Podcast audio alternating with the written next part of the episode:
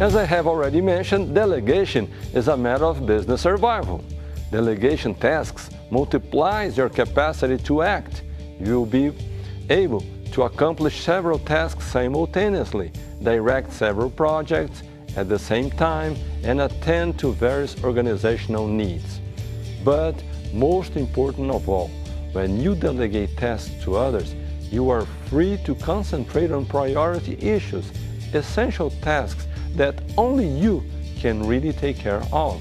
Now, this should definitely be left for you to take care of them with your abilities as a leader, uh, either as a coordinator, as a director, a supervisor of a team in your business. There are some things that only you can do.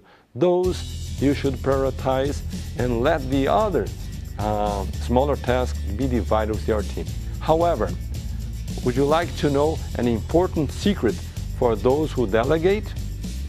Delegating without following up and stipulated deadlines for accountability for those tasks delegated generates more discomfort than the problems it's designed to solve.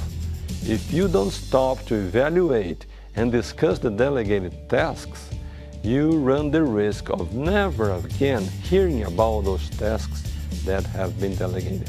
It seems absurd, but unfortunately, this is part of human nature. Therefore, please take note delegation without accountability is pure self deceit.